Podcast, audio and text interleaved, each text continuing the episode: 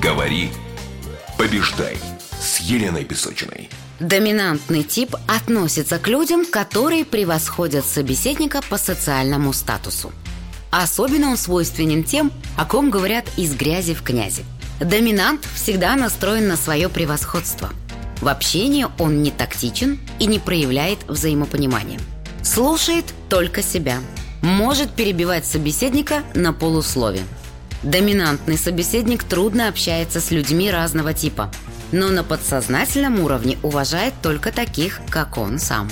Поэтому при общении с человеком доминантного типа необходимо выглядеть твердым и решительным. Нужно дать ему возможность проявить свои качества, но при этом спокойно настаивать на своей точке зрения. В этом выпуске подкаста мы разберем особенность доминантного собеседника, а также приемы общения с ним. Всем здравствуйте! Доминантного собеседника можно определить после первой минуты разговора – если при общении с таким человеком вы ощущаете давление, напор, жесткое изъяснение своей позиции, сокращение дистанции между вами и желание убежать, выдохните и успокойтесь. Это типичный доминант.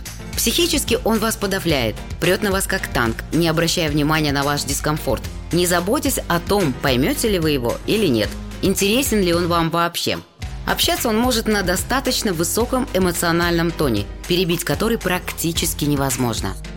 Ну а если вы начнете что-нибудь говорить, то обязательно будете неоднократно перебиты. На ваши аргументы могут последовать насмешки, жесты, характеризующие безразличие или непонимание. Все это приемы психологического подавления. Лишение вас уверенности в себе, чтобы вы признали себя неправым и начали сомневаться в себе – на ваши вопросы он не считает нужным отвечать, демонстрируя тем самым несерьезность ваших слов и вас самих. Доминантный собеседник может неожиданно замолкнуть, выдержать паузу, чтобы вы вновь и вновь повторяли свои аргументы, демонстрируя непонимание и недоумение и высокую степень концентрации. Вы начинаете теряться в догадках, перебирать свои доводы и аргументы, пытаетесь выяснить, понимают ли вас и вашу позицию. На самом деле доминанту на вашу позицию наплевать. Его задача – вдолбить вас свою позицию, установить свои правила, навязать свою точку зрения. Если он и будет вас выслушивать, то задаст массу уточняющих вопросов с некой степенью сомнения, что, безусловно, окажет на вас давление и вызовет чувство неуверенности в себе. Доминанты никогда не признают своей неправоты. И если даже вам удастся в чем-нибудь его убедить, то похвала в связи с этим будет достаточно шумной и эмоциональной с таким чувством, будто он наконец-то чего-то отдельного от вас дождался. Это, естественно, тоже демонстрация силы, также подсознательно оказывающая давление на вашу психику. Доминантные люди имеют свои преимущества. Они хорошие ораторы и лидеры, способные повести за собой – такой человек не боится в трудный момент взять на себя ответственность за происходящее, принять решение, направить в нужном направлении действия других. Одним словом, эти люди старательно пытаются выделить себя из числа остальных. Стремятся взять все в свои руки, жаждут славы и признания, не признают никакой иной роли, кроме роли лидера. Способов общения с такими людьми может быть несколько – в зависимости от того, какой собеседник вы. Если вы такой же доминантный собеседник, то не исключена ситуация конфликта. И в зависимости от цели общения отстаивания интересов, конфликт может быть единственным решением договориться. Это действительно так, ведь только ощутив характер и силу собеседника, доминантная личность может проявить к нему уважение. Если вы не такой человек – а более сдержанный и менее агрессивный, то вам рекомендуется применить иные приемы общения с такими людьми. Доминанты обычно рассчитывают на панику своего собеседника, его реакции на провокацию, тем самым укрепляя свою позицию. Поэтому делать этого не следует. Ведите себя так, как будто общение со столь агрессивным собеседником для вас обычное дело.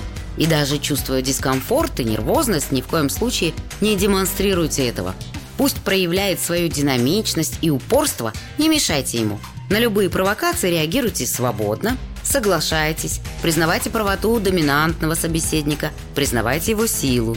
А в момент, когда он захочет получить от вас ответ как результат своих усилий, Сделайте паузу и спокойно, уверенно, без доли сомнения повторите свою позицию, настаивая на своих требованиях. Это уже ошеломит его, ибо вы продемонстрируете свою решительность, смелость, покажете, что не боитесь лающего пса.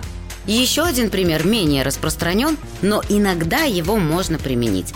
Это поведение аналогичное предыдущему, игра как бы в поддавки доминанту, а потом неожиданно с большой мощью вы начинаете проявлять агрессию и жестокость в общении.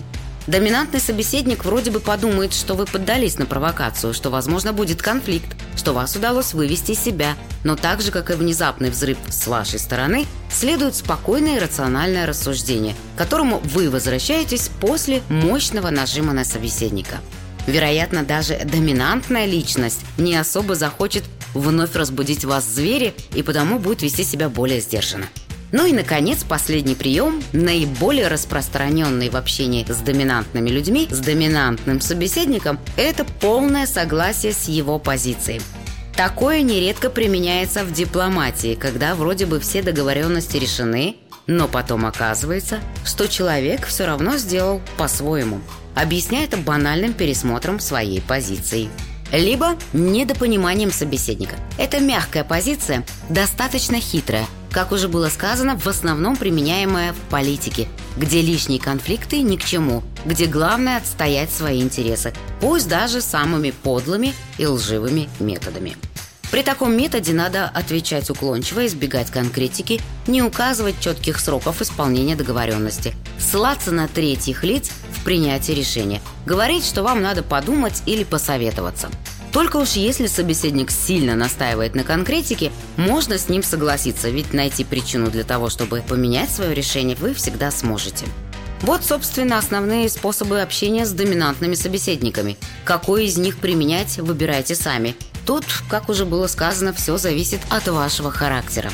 Главное помните, что не следует бояться общения ни с какими людьми. Всегда есть возможность переиграть любого собеседника, отстоять свою позицию и свои интересы. В общем, прийти к тому результату, который нужен вам. Так что не думайте о поражении никогда, каким бы ни был ваш характер и характер вашего собеседника.